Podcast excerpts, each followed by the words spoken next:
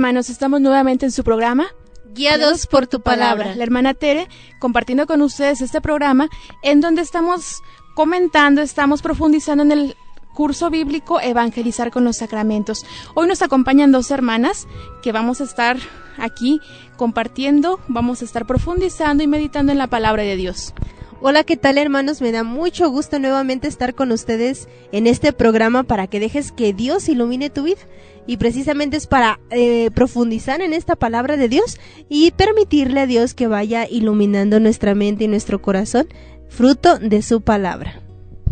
Soy la hermana Lucy y Qué bueno que están con nosotros, sintonizándonos en esta su estación y seguir meditando de la palabra de Dios, cómo nos guía, nos ilumina a través de los sacramentos, que también es, es su base, su fundamento.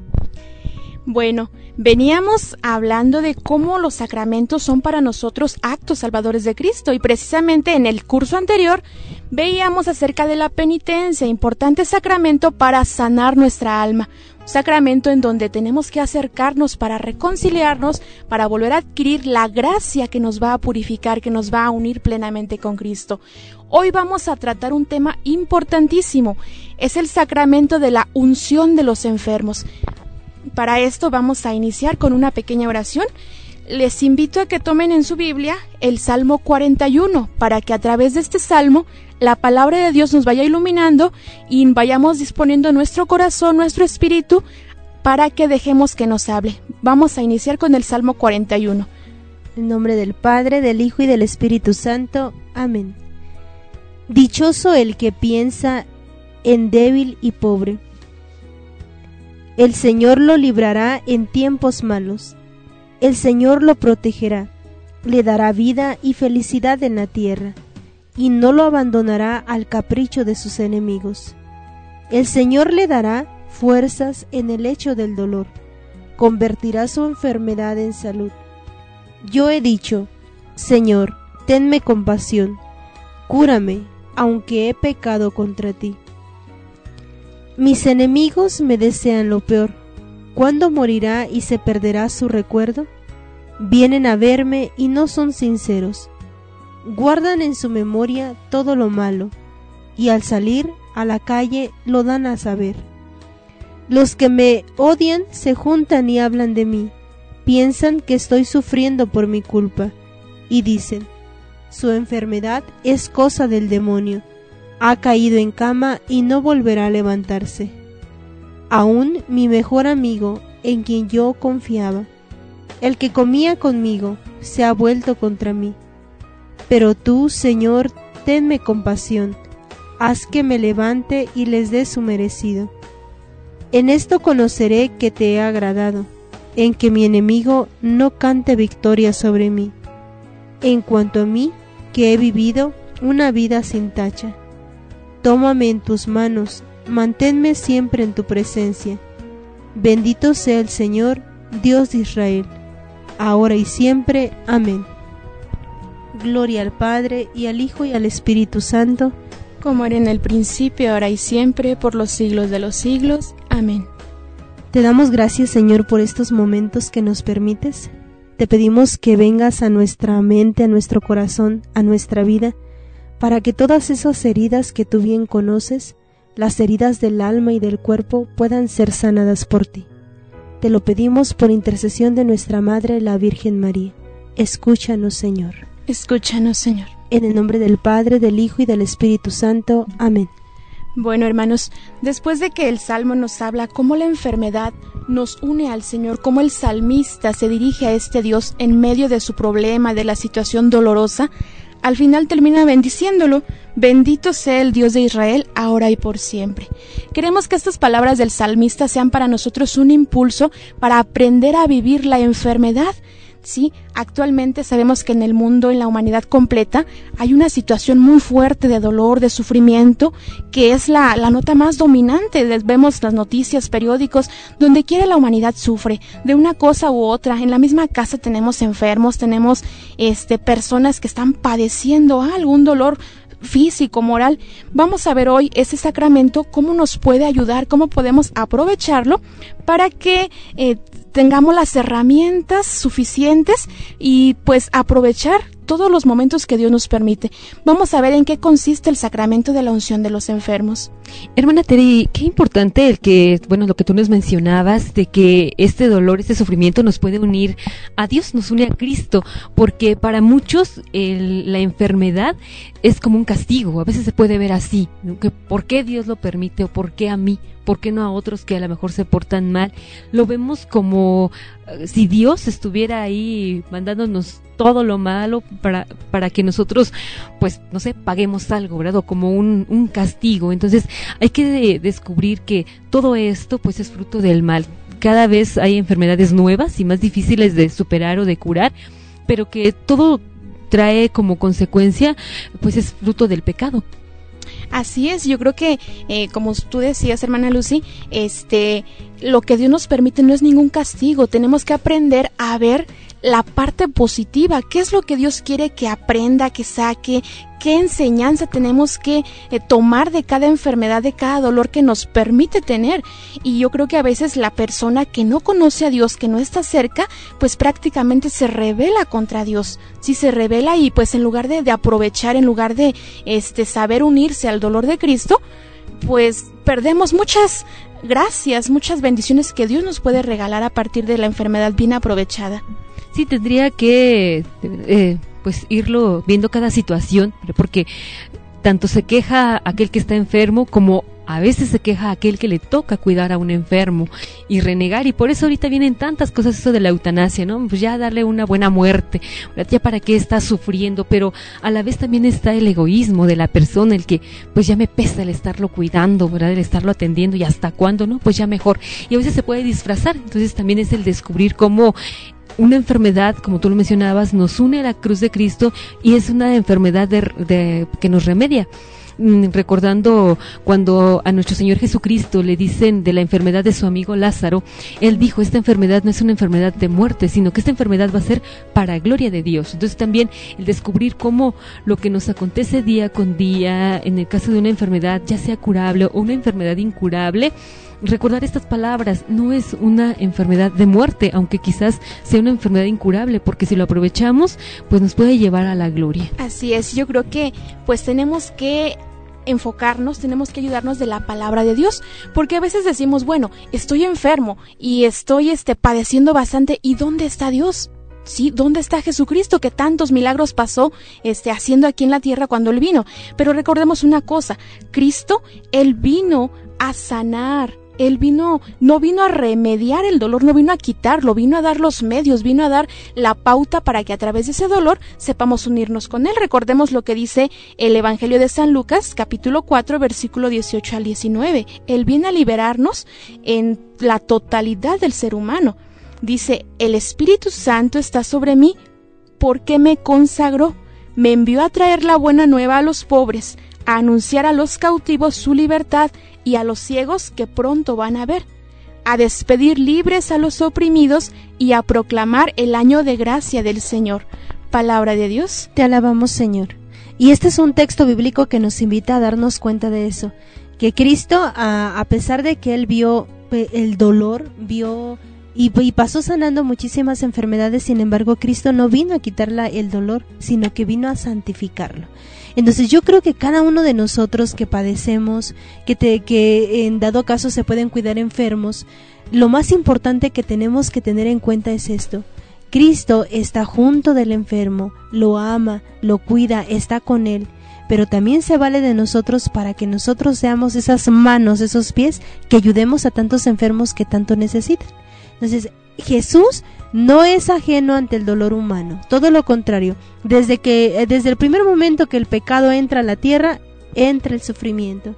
Y Cristo no es ajeno ante esta realidad del hombre. Al contrario, Cristo más que nadie sabe el dolor que tenemos cada uno de nosotros, el dolor que se padece en grandes enfermedades y Él se hace uno también con este dolor.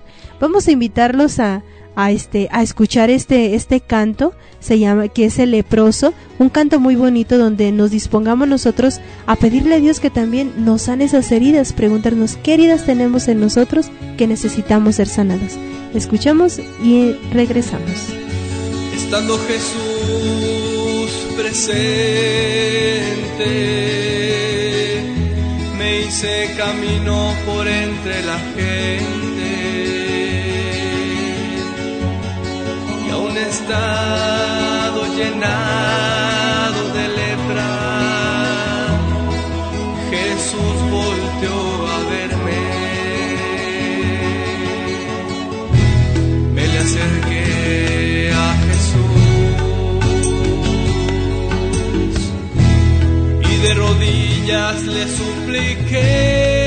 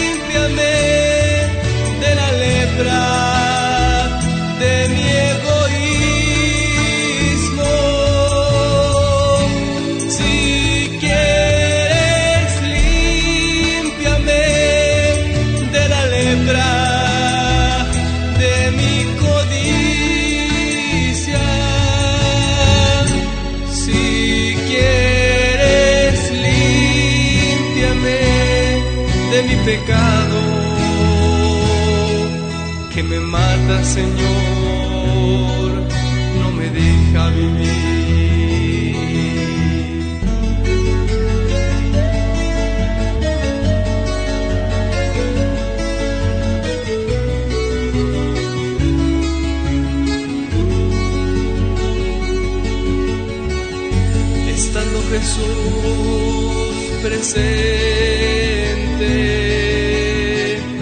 me hice camino por entre la gente. Y aún he estado llenado de lepra. Jesús volteó a verme, me le acerqué a Jesús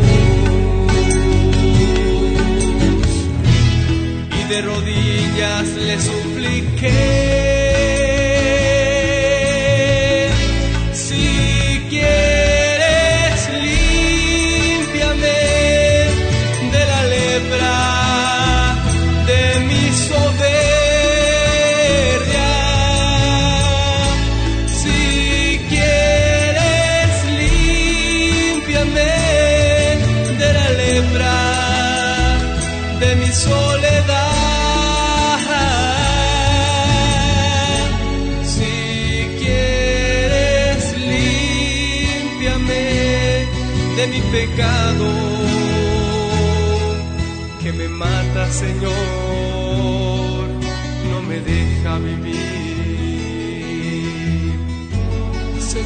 Compadeció y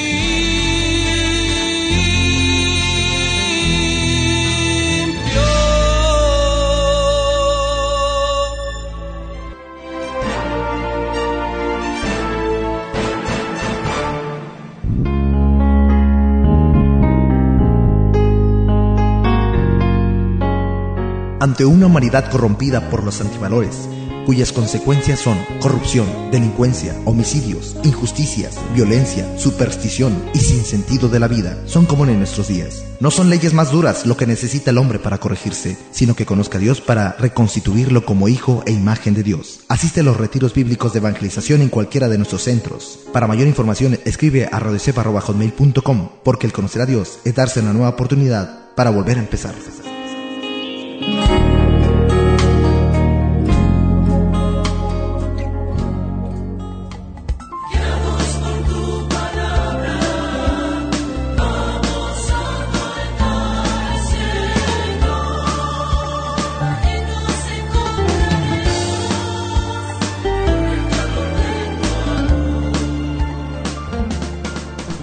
Estamos de regreso en tu programa Guiados por tu palabra.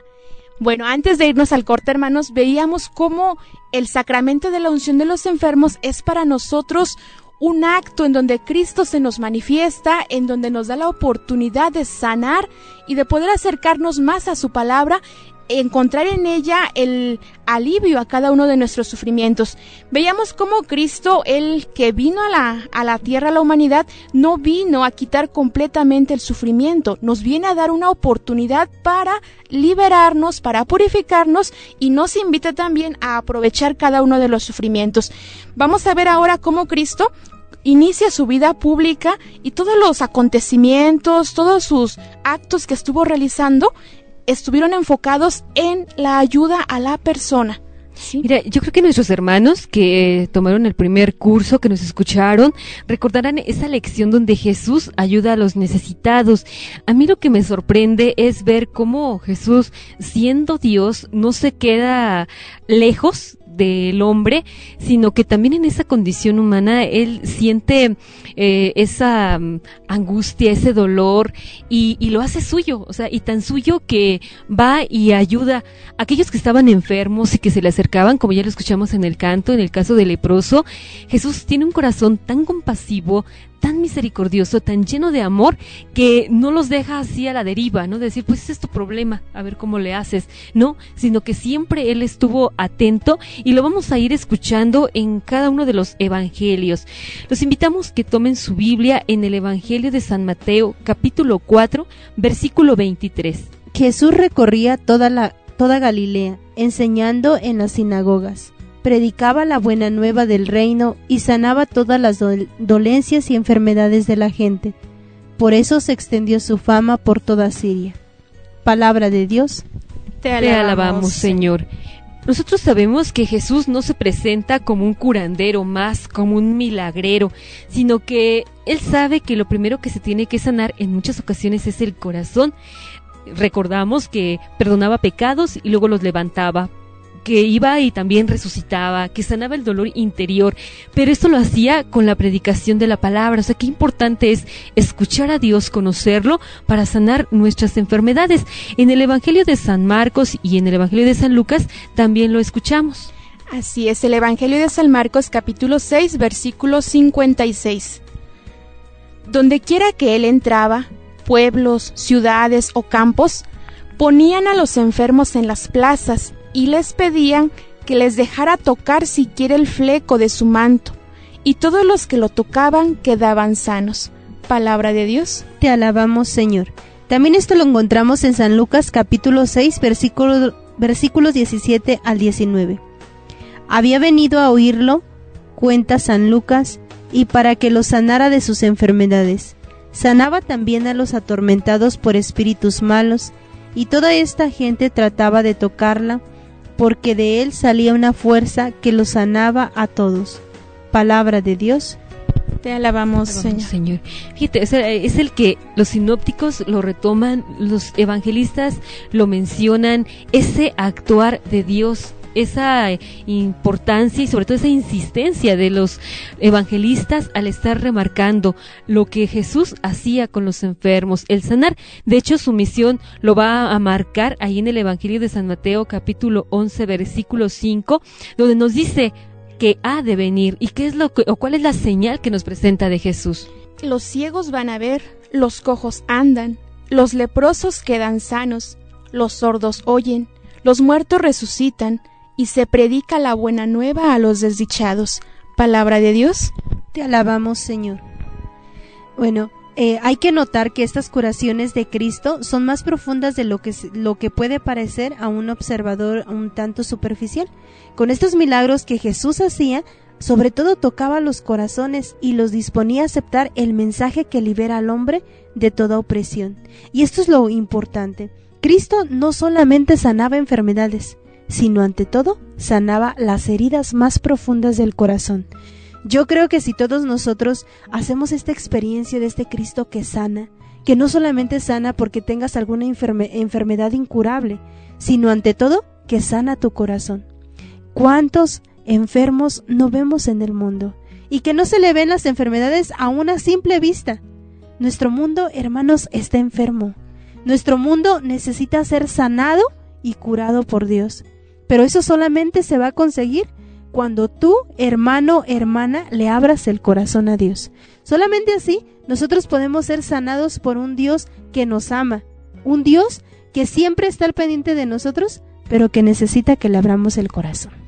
Fíjate, hermana Valentina, cómo la palabra de Dios es abundante en textos bíblicos que nos relatan los milagros, las acciones que Cristo tenía para con la gente que sufre. Y yo creo que esos milagros no quedaron en el tiempo, no son parte de la historia que ya pasó y simplemente uno puede decir, bueno, eso pasó con aquellos, aquellos cojos, aquellos ciegos, tuvieron la oportunidad de convivir, de tener esa, este, a Cristo presente. Pero nosotros los milagros, hermanos, siguen realizándose.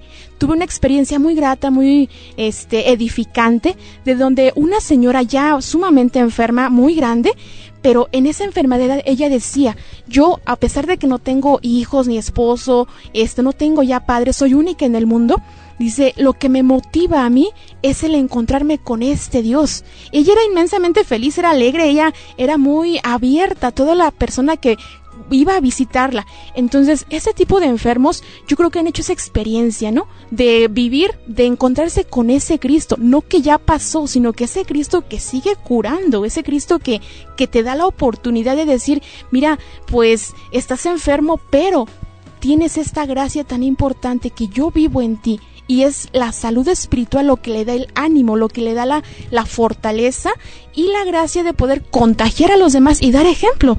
Sí, de verdad que uno se encuentra con cada situación, con cada caso, que en ocasiones más que ir a confortar al enfermo, uno se siente confortado y edificado porque hay personas que han dicho, no, esta enfermedad a mí me ha ayudado para acercarme a Dios. Gracias porque a través de esto yo lo pude conocer. Entonces, qué, qué grande es el amor de Cristo que se hace presente, no solamente en los momentos de alegría, de felicidad, sino también en aquellos momentos en los que muchas veces nos toca llorar. Así es, yo creo que pues tenemos que aprender a aprovechar cuántas oportunidades se nos van al día, ¿no? Cuántos momentos que puedo ofrecer, puedo unirme a Cristo. Te los invitamos a que escuchemos este canto que se llama Enséñame, Señor. Sí, enséñame en medio de la enfermedad, del sufrimiento, a que puedo unirme contigo.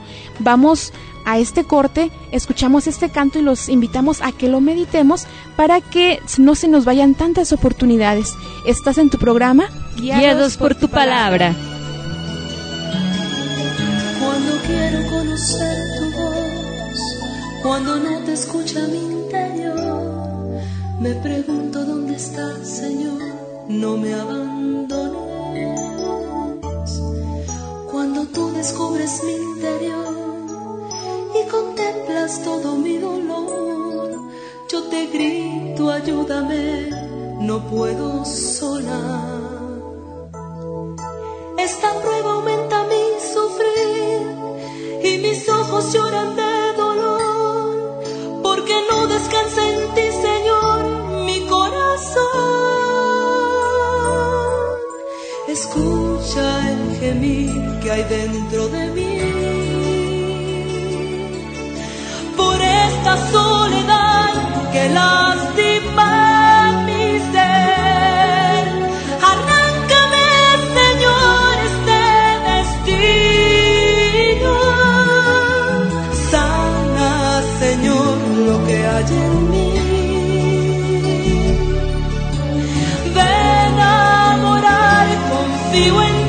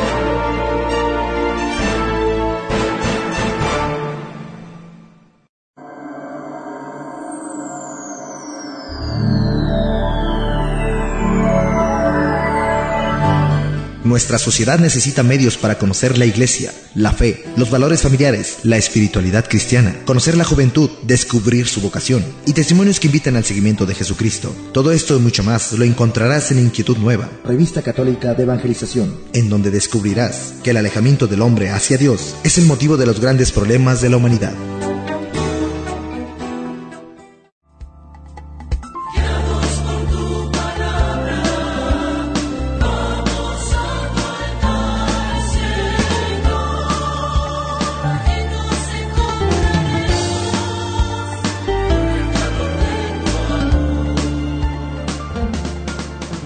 Hermanos, estamos de regreso en tu programa, Guiados por tu palabra. Antes de irnos al corte hablábamos cómo es importante saber aprovechar la enfermedad y cómo Cristo hizo tantos milagros que actualmente se pueden seguir manifestándonos. Lo único que nos hace falta es tener fe para que esos milagros se sigan presentando en cada una de nuestras vidas. Ahora, cuando Cristo pasó aquí haciendo tanto bien a la humanidad, Él no solamente lo hizo en ese tiempo, sino que Él quiere que se continúe realizando esta obra de salvación. Él para eso da poder a los apóstoles, ¿sí? Vamos a ver cómo Cristo desde un principio comunica a los apóstoles el poder de curar a los enfermos. Los invitamos a que busquen en su Biblia el Evangelio de San Mateo, capítulo 10, versículo 1. Jesús, pues, llamó a sus doce discípulos y les dio poder para expulsar a los demonios y para curar toda clase de enfermedades y dolencias. Palabra de Dios. Te alabamos, Señor. ¿Sí? Pues vemos cómo en este texto bíblico dice una cosa importantísima. Jesús llamó a sus discípulos, ¿sí? O sea, Él busca personas que puedan convivir con Él, que tengan este mismo poder y lo que dice el texto bíblico, ¿no? Les dio poder, ¿sí? Pero aquí dice para expulsar a los demonios y para curar toda clase de enfermedades. Por lo tanto, estos apóstoles que en la actualidad representan a nuestros sacerdotes tienen la potestad para seguir haciendo, para poder invocar, para poder sanar a la persona y ojalá que sepamos aprovechar esta gracia que Cristo dejó en la tierra. Sí, mira, y lo más importante es esto, Jesús no era celoso de su misión, sino que quiere compartirla con los demás, pero asimismo para que sigan ayudando o nos sigan ayudando, ¿verdad? Todos los que somos pobres, necesitados y lo importante también de esto es cómo los apóstoles pues asumen esta misión, la retoman y como en todos los demás sacramentos y en toda la palabra se nos menciona, eh, esta autoridad la reciben ellos como una, lo hacen con una obediencia, no solamente una obediencia fiel, sino decir, eh, lo, lo asumen con tanta convicción de que ellos empezaron a realizar este tipo de curaciones. Así es, y pues este mismo este ensayo que los apóstoles realizaron fue nuevamente ratificado, fue reafirmado de forma solemne cuando Cristo resucitado les vuelve a mencionar que vayan por todo el mundo y anuncien la buena nueva y aparte que curen. Vamos a leer qué dice el Evangelio de San Marcos capítulo 16 versículos del 15 al 18. Vayan por todo el mundo y anuncien la buena, la buena nueva a toda la creación. El que crea y se bautice se salvará. El que se resista a creer se condenará. Y estas señales acompañarán a los que crean en mi nombre echarán los espíritus malos, hablarán en nuevas lenguas, tomarán con sus manos las serpientes, y si viven algún veneno, no les hará ningún daño. Pondrán las manos sobre los enfermos y los sanarán. Palabra de Dios, te alabamos Señor. Esta orden de Cristo abarca muchos aspectos de la vida del hombre. No se trata solamente de curar a los enfermos, sino ante todo de predicar y bautizar y expulsar a los espíritus malos. Hay que tomar en cuenta, hermanas y hermanos, de que Cristo no solamente fue un curandero, como muchos lo pueden tomar, ni tampoco estamos diciendo que Cristo solamente se dedicó a eso, sino que ante todo, Cristo lo primordial dice, se trata de predicar, bautizar y expulsar los espíritus malos. Hay que notar que este mandato y estos, estos poderes son también para todos los que crean en el nombre de Jesús. Entonces, hermanos, eh, nosotros tenemos que ver claro esto, ¿verdad? Cristo no solamente tenemos que buscarlo para que me sane, para que me cure, un simple curandero, ver esa figura como lo hacen hoy en día, ¿verdad? Que van a ciertas cosas que obviamente son equivocadas como los curanderos, a que solamente les curen de algunas enfermedades, no, sino ante todo Cristo es el Dios que está cerca de ti, que es un Dios cercano y que te ama y que está cerca de ti. Nosotros vemos, por ejemplo, en la carta de Santiago capítulo 5, versículos 14 al 15, cómo él mismo hace esta invitación. Vamos a buscarlo en su Biblia, Santiago capítulo 5, versículos 14 al 15. El que está enfermo, que llame a los presbíteros de la iglesia para que rueguen por él, ungiéndolo con aceite en el nombre del Señor la oración hecha con fe salvará al enfermo. El Señor lo levantará, y si ha cometido pecados, le serán perdonados. Palabra de Dios. Te alabamos, Señor. Bueno, escuchábamos en las citas anteriores cómo Jesús les da el poder, les da el mandato. Los apóstoles ya realizan esta misión, lo llevan adelante.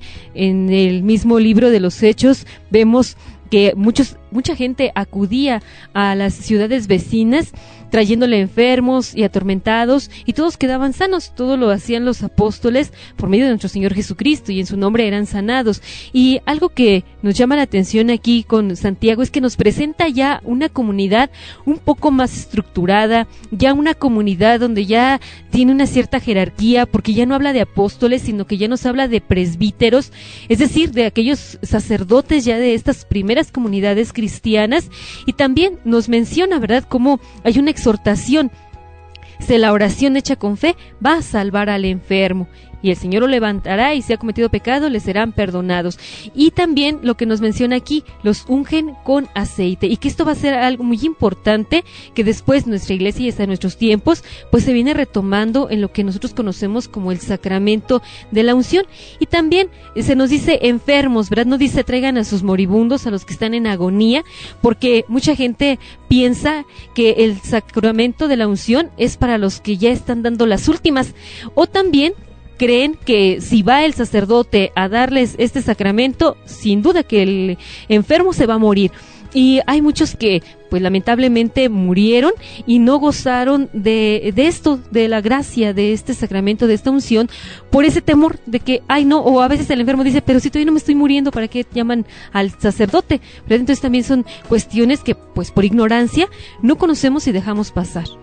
Así es, yo creo que lo que nos falta en nuestra iglesia es una apertura mayor a conocer la gran riqueza que tenemos que se ha tomado de la de la palabra de Dios que el mismo Cristo nos ha dejado y precisamente por eso pues a veces no se sabe aprovechar y pues llega el momento de la enfermedad, llega el momento en que se necesita, ¿no? Pero pues simplemente recurrimos a otras cosas, menos al sacerdote que tiene en este caso la potestad, tiene este la gracia de poder orar por el enfermo y como dice la palabra de Dios, ¿no? Si hay fe, el enfermo se salvará, el enfermo sanará si Dios así lo quiere. Y de verdad que cuando se hace esta experiencia, grandes frutos vemos en la vida de los demás. A mí me tocó, por ejemplo, ver una experiencia de una jovencita que a sus 15 años le detectaron una enfermedad donde al principio no sabían de qué se trataba y, pensaban, había mucha gente que les decía, pero llévenlo a este lugar, llévenlo a que le hagan una limpia, que vaya que le lean las cartas, que a lo mejor le echaron el mal de ojo, etcétera, etcétera, etcétera. Esta persona, esta jovencita, es catequista entonces ella le dijo a sus papás y gracias a Dios su papá que también está cerca de Dios, cerca de la iglesia, dijo, bueno, si Dios nos ha prometido tantas cosas, Dios lo hace y no necesitamos de esas cosas. Y eh, su papá comenzó a llevarla con, con el sacerdote para que le estuvieran haciendo la unción de los enfermos. Y qué grandes milagros de verdad. Hoy esa jovencita que en un determinado momento se le veía ya casi irse de este mundo, este pudo hacer esa experiencia de un Dios que está cerca. Entonces, con esto notamos que no solamente este este sacramento es para para esto, ¿verdad? Para para un moribundo, vamos a decir, sino de alguien que está en o, o de alguien que está en las últimas, como dicen, sino de un enfermo, por el cual se en este sacramento dice se pide la salud física y espiritual. Y esto lo podemos ver en grandes cosas, por ejemplo, en, el, en esta jovencita que pudo hacer esta experiencia de un Dios que le ama y que no por, no por darle la unción de los enfermos ha muerto, sino todo lo contrario. Dios a través de este sacramento le ha concedido la salud. Así es, yo creo que si seguimos contando, pues van a salir muchas experiencias, incluso de los hermanos que nos están escuchando y que han hecho esta experiencia de recibir la unción de los enfermos, han podido constatar cómo la oración que se hace con fe sana al enfermo, como dice la palabra de Dios. Y pues también invitamos a aquellos que no conocen el sacramento, pues que se acerquen, ¿no? Que no dejen desaprovechar, no dejen pasar esta oportunidad para que este, puedan experimentar esa misericordia, esa gracia que Dios da a través del sacramento.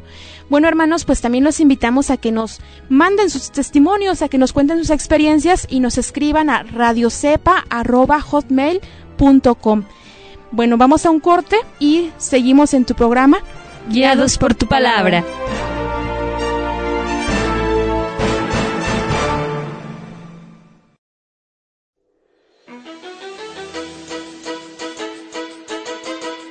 Los misioneros servidores de la palabra contamos con una extensa gama de material de evangelización, en el que encontrarás películas que promueven los valores, libros de oración, de vida de santos, de evangelización, de guiones para obras de teatro, de letras y acordes para cantos. También contamos con más de 36 producciones musicales. Entre ellas se encuentran las que están dedicadas especialmente para las celebraciones eucarísticas, las de obras de teatro musicales, las de música instrumental, las de alabanza, las de oración y las del rezo del Santo Rosario. Si quieres conocer todo este material, entra a la página www.edicepa.radiocepa.com.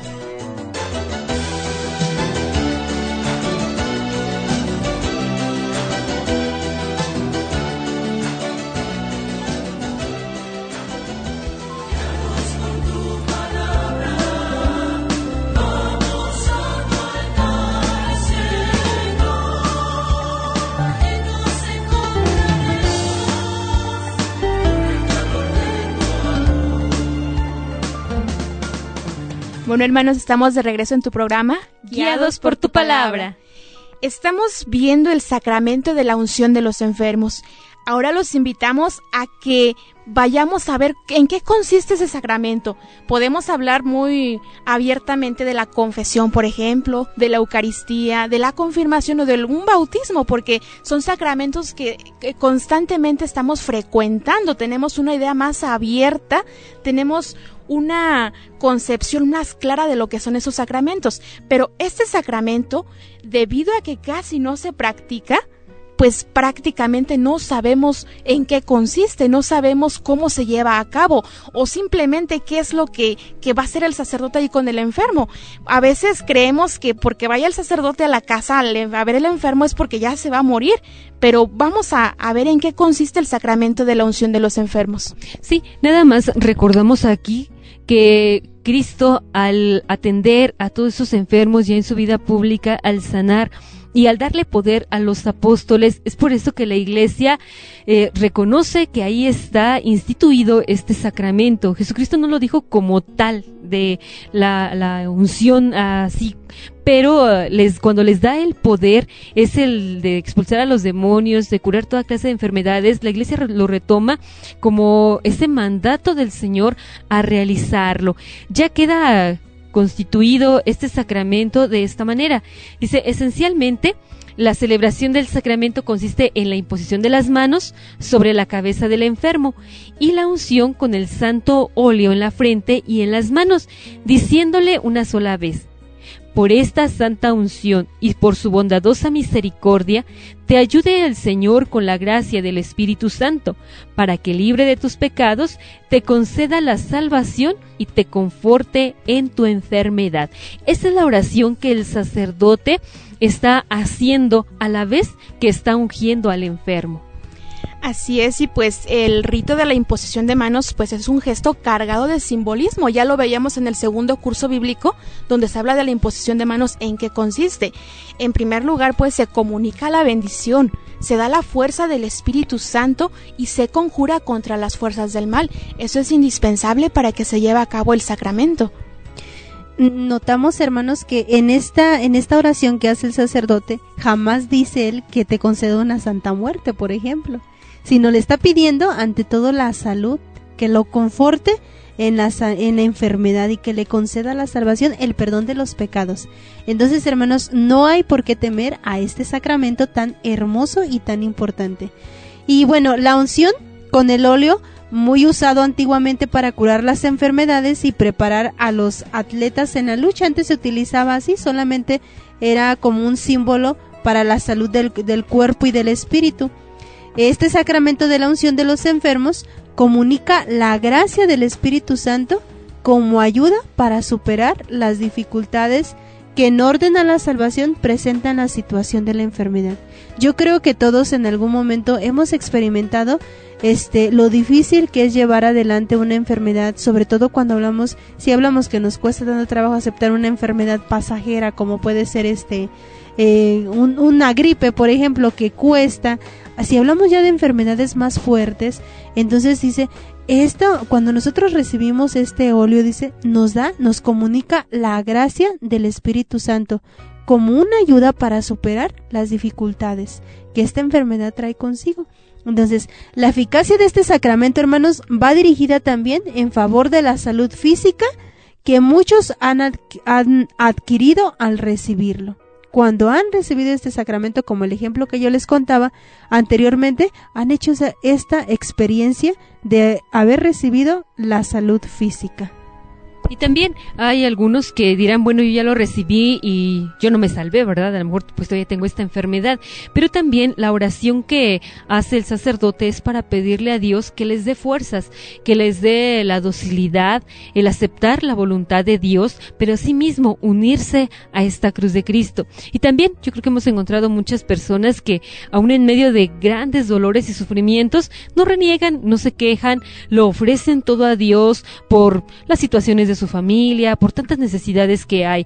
Recordamos a la Madre Teresa eh, de Calcuta que ella le pedía a todos sus enfermos que también consagraran su enfermedad y su dolor para pedir por cada una de sus religiosas y a ellos también los nombraba misioneros. Decía, tú puedes ser misionero desde tu cama, desde tu dolor, desde tu enfermedad, si lo ofreces todo a Dios. Y la misma Madre Teresa comentaba, ¿no? ¿Cuántos frutos se habían obtenido en sus misiones a través de estos sufrimientos que estos enfermos ofrecían y que ella decía, ¿no? O sea, son tan, tan gratos a Dios porque es una oblación de su mismo cuerpo.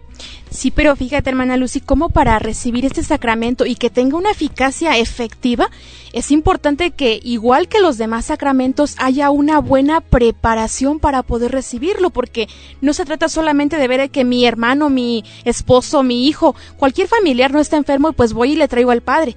Pero si este no quiere, si este lo recibe solamente por compromiso, porque ya está aquí, pues ni modo, eh, el sacramento por sí solo tiene su eficacia muy grande, pero sería mucho mejor si esta persona está preparada para recibir este sacramento.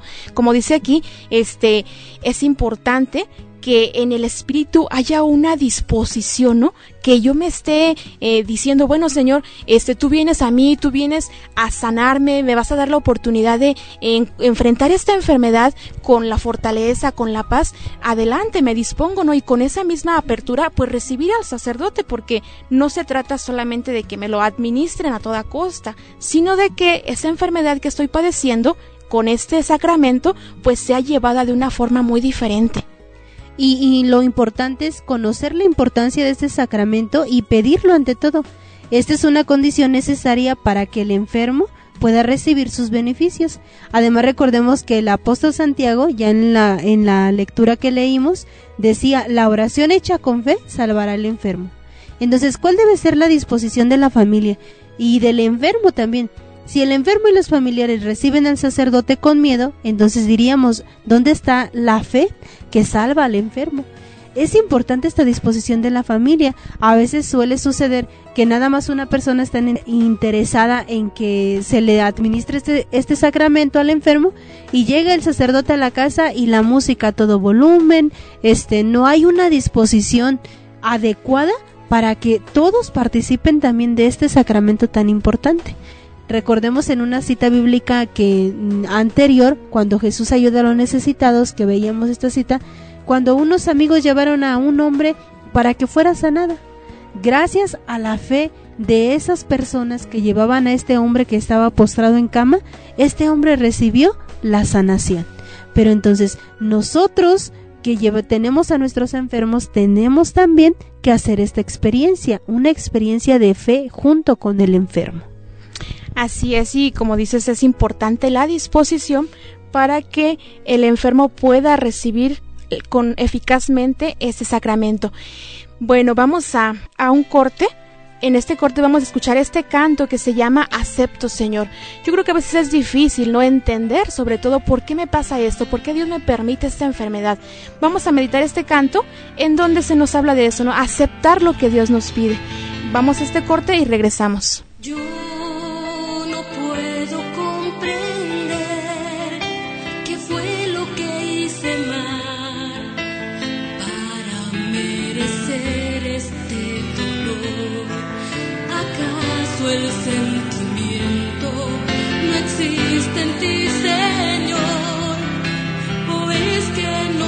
merezco compasión.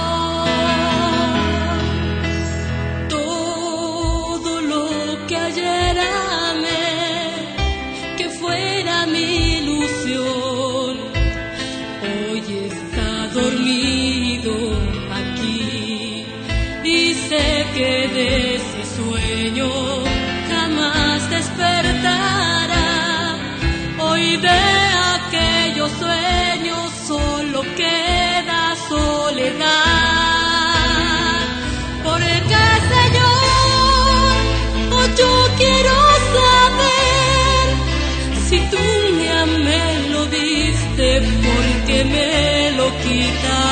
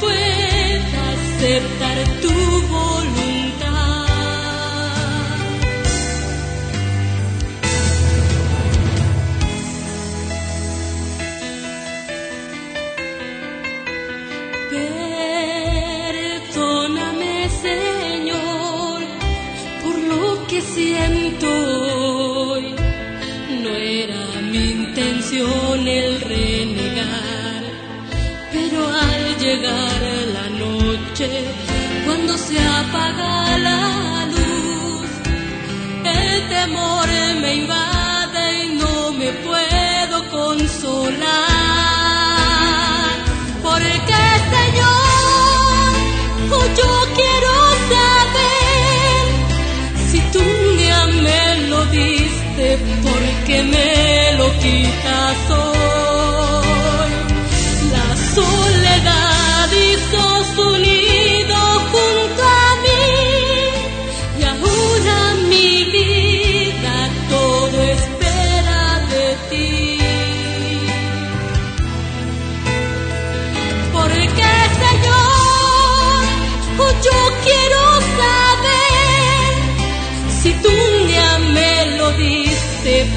porque me lo quitas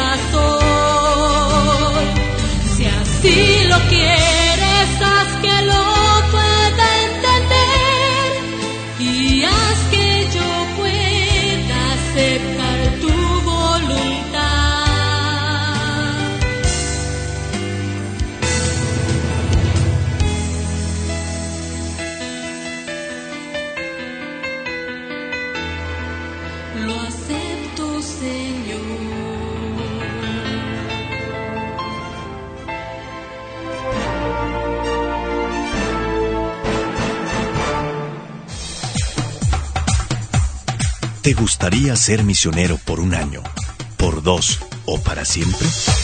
Los misioneros servidores de la palabra te brindan la oportunidad de ser misionero. De ser misionero. Con el fin de evangelizar a los hombres que no conocen el camino de la salvación. Lo que necesitas es que hayas cumplido los 18 años sin pasar de los 30. Que quieras vivir en un proceso constante de conversión. Que tengas buena salud que hayas participado en un retiro vocacional con nosotros, que recibas de nosotros seis meses de preparación. Mayores informes al correo electrónico vocacionesmsp@yahoo.com.mx.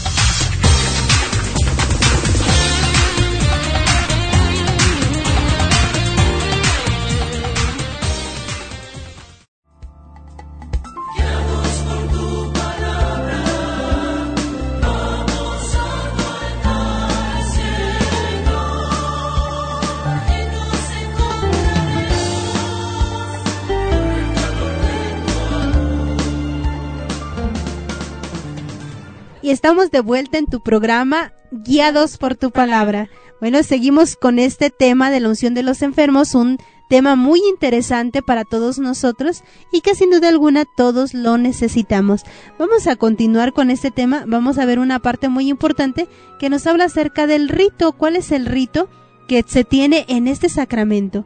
Hay dos maneras de celebrar este sacramento, por ejemplo, el rito ordinario y la celebración comunitaria. La primera forma, eh, cuando hablamos del rito ordinario, es que se usa para un enfermo que está encamado o no puede ir a la iglesia. Por ejemplo, cuando un sacerdote va a, a un hospital o va a la casa de algún enfermo, es cuando se habla de este, de este rito, del rito ordinario. La segunda se celebra en la iglesia con varios enfermos. Hablamos de la celebración comunitaria. En esta celebración comunitaria, el carácter eclesial del sacramento se ve reforzado por la presencia numerosa del pueblo de Dios, motivada por razones pastorales.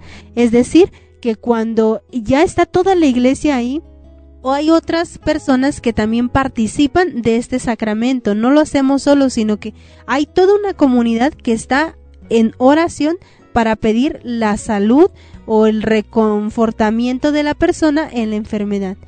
Hay ocasiones en que este tipo de celebración pueden ser las peregrinaciones de enfermos o las reuniones de enfermos de una misma parroquia con motivo de una fiesta especial. Así es, yo creo que estos ritos que eh, el sacramento va realizando, pues sí es importante conocerlos para que con ese mismo conocimiento tengamos esa oportunidad de vivirlos más profundamente. Y ahorita me acordaba de que en la iglesia se ha establecido un Día Mundial del Enfermo, que es el día en que en varias iglesias, tendría que serlo, ¿no? Se celebra esta, eh, este rito para que todos los enfermos que puedan participen. Yo tuve la oportunidad de hacerlo en la misión este, esta celebración para todos los enfermos y vale la pena, hermanos, ver cómo a veces lo único que requieren estas personas es que se sientan acogidas, ¿sí? A veces la enfermedad, el peso del dolor, del sufrimiento los tiene allí abandonados, solos, tristes, ¿no? Pero cuando hay este tipo de celebraciones comunitarias, las personas se sienten, este, unidas a toda la iglesia, sienten la presencia de este Dios y cómo ellos van descubriendo que su presencia con esa situación de enfermedad es importante para toda la iglesia. ¿Cómo ve, hermana Lucy? Pues mira, ahorita que lo mencionabas, eh, pensaba en tantas personas que en ocasiones nos toca visitar en sus hogares y que pues no pueden salir, pero tampoco hay alguien que los lleve, porque la familia es muy indiferente, porque no cree, porque, bueno, tantas situaciones. Entonces, hermanos, aquellos que pues gozan de salud, preocúpense, preocúpense por sus enfermos y acérquenlos a Dios. O también, procuren ir a pedirle al sacerdote que vaya y que los unja y que les realice este sacramento. Bueno, pero también tenemos que los dos tipos de celebración que ya se ha mencionado, el rito ordinario y la celebración comunitaria, puede tener lugar también dentro de la misa. Nosotros vemos cómo la unción de los enfermos converge con los otros sacramentos en el misterio central de la Eucaristía. Se le pide al enfermo que se confiese, que haga un arrepentimiento de todos sus pecados, un buen examen de conciencia. Hay gente que, bueno, pasa años, años sin confesarse y cuando está enfermo, pues vive en esa agonía y con ese temor de que, pero ya ha pasado tanto tiempo. Bueno, sí se pide porque como ya lo hemos mencionado en los textos anteriores, Jesús primero sanaba el corazón. Hay muchas enfermedades que son más crudas, más cronológicas, pero por la enfermedad interior resentimientos, odios, cargas que se van llevando entonces por eso sí se pide que se tenga una buena preparación y que se realice ahí. Y además también en el sacramento de la Eucaristía está toda la comunidad congregada y nos alimentamos del cuerpo de Cristo. Entonces por eso se menciona que estas celebraciones se pueden realizar ahí dentro de la misa. En algunos otros momentos será de manera particular por cada enfermo. También vemos cómo en el rito ordinario se desarrolla según un esquema ya establecido que se tiene pues este rito para que cuando tengan la oportunidad de aprovecharlo y que vaya el sacerdote a visitar a su enfermo, pues sepan en qué consiste, ¿verdad? Mira, el primer rito este es el saludo al, enfermo, ¿no? Cuando llega el sacerdote, saluda al enfermo a los presentes y se hace el acto penitencial, ya lo decía la hermana Lucy. Hay que reconocer los pecados, hay que eh, sentir ese dolor por todas nuestra, nuestras faltas cometidas. Entonces, los ritos iniciales, este, se nos invita a eso, ¿no? A hacer un acto penitencial y a disponernos a recibir el sacramento. Después de que van los ritos iniciales, sigue una parte importantísima, que es la liturgia de la palabra. En esto pues se hacen lecturas bíblicas, reflexión y oración. Si ya una lectura adecuada al enfermo para que a través de la palabra de Dios se reciba la parte espiritual y haya esa preparación al, al siguiente paso. Después viene la liturgia del sacramento, que ya mencionábamos en qué consiste este el sacramento. En primer lugar es la imposición de manos y después viene la unción. ¿sí? Ahí es donde el sacerdote pues ya directamente va con el enfermo, le impone las manos, realiza la oración que ya anteriormente mencionábamos y le, le unge, ¿verdad? Con el aceite adecuado. También en la última parte del esquema del rito este viene el rito de conclusión, que ya es propiamente ya la bendición del enfermo y de todos los presentes. En eso consiste, hermanos, el rito ordinario, para que estemos este, dispuestos, estemos abiertos a cuando se nos presente esta oportunidad. Entonces, hermanas y hermanos, ¿verdad? Para recibir la unción de los enfermos, eh, el enfermo primero debe estar en gracia de Dios, es decir, sin pecado grave. Que no haya este la conciencia de un pecado grave, se, puede recibir. Además, si es necesario, el sacerdote confiesa al enfermo antes de darle la unción, si esto fuera necesario. Em, como todos los demás sacramentos, para recibir la unción de los, de los enfermos es necesario que uno esté bautizado y viva.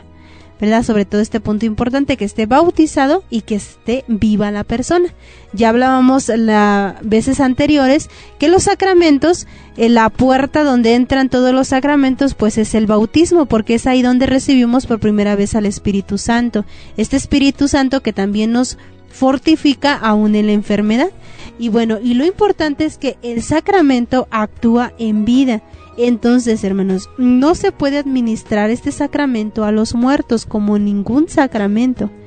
Porque a veces suele suceder, es que el padre, ya se murió la persona y, y se quejan, es que el padre no quiere ir a darle la unción de los enfermos. Ya no se puede, no es que el padre no quiera, sino ya no se puede dar este sacramento. En dado caso, si acaba de morir, se le puede ungir bajo la condición si estás vivo o si vives. Si ciertamente está muerto, ya la unción ya no le sirve para nada. Decíamos que la unción no es para, para los muertos, entonces no hay que esperar hasta en el último momento de llamar al sacerdote para, para que le lleve este, este sacramento. Las funciones con que se unge al enfermo son dos, en la frente y en las manos. Si ustedes ponen mucha atención, ustedes van a ver al sacerdote hacer todo este tipo de cosas, acompañados de la fórmula anterior que ya decíamos. Por eso, por razones pastorales, puede hacerse una sola unción en la frente o en otra parte del cuerpo según la situación que en, que esté el enfermo. Bueno, y también aquí una cosa importante es ver que los efectos que da el sacramento pues no están todos encaminados a, a, que ya el enfermo muera como muchos piensan, ¿no? Pero aquí, bueno, antes de pasar a cuáles son los efectos, mm, se me olvidaba esto, ¿no? Hay que ver que la bendición del óleo que el óleo que se le administra al sacramento, este, ese óleo es bendecido por el obispo en la misa crismal. Sí, hablamos de que va a ser ungido, pero pues a veces, bueno, ¿con qué aceite? No, este óleo es bendecido por el señor obispo en la misa crismal del jueves santo, ¿sí?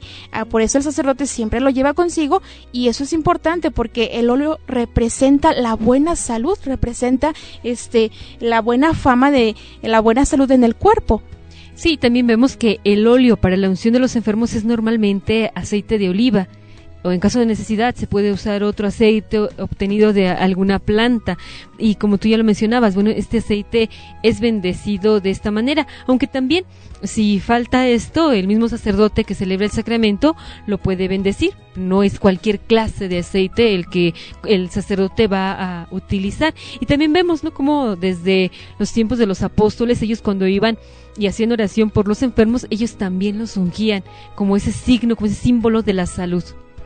Así es, y pues ahora sí vamos a ver acerca de los efectos del sacramento. Y pues estos efectos son diversos. En primer lugar nos habla de cómo el enfermo se une a la pasión de Cristo. Sí, y esto en bien de sí mismo y en bien de toda la iglesia. También otro efecto importante es que el enfermo recibe el consuelo, la paz y el ánimo para soportar cristianamente los sufrimientos de la enfermedad o de la vejez, ¿sí? Otro efecto que nos da el sacramento es el perdón de los pecados. Si el enfermo no ha podido obtenerlo por el sacramento de la penitencia, claro, no tiene que haber pecado mortal, porque para eso se requiere que se confiese, ¿sí? Y también, por último, el restablecimiento de la salud corporal sí conviene a la espiritual, es decir, el sacramento no está dirigido al, a la muerte del enfermo, no lo dice, ¿no? La salud corporal sí conviene. Y pues ya por último, la preparación como paso a la vida eterna. Así es, hermanos, y pues ojalá que estos efectos del sacramento este los conozcamos bien para que se sepa aprovechar. Ya lo decía la Madre Teresa de Calcuta, ¿no? Cuando el enfermo está es Cristo presente. Ojalá que sepamos aprovechar estos momentos de, enfermedad para unirnos más a nuestro Señor. Y también invitamos a nuestros hermanos para que tengan el catecismo de la Iglesia Católica, que es ahí donde se nos dan muchas de estas cuestiones acerca de los sacramentos. Bueno, hermanos, pues el tiempo se nos ha terminado. Hemos visto el, tema la unción de los enfermos, esperamos que les haya servido. Los esperamos la próxima vez en este programa de Guiados por tu palabra.